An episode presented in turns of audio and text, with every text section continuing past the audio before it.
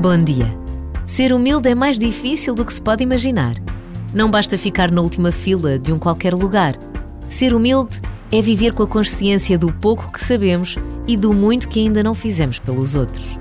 Esta breve pausa, no dia que começa, lembra-nos que Deus está conosco e espera sempre por nós.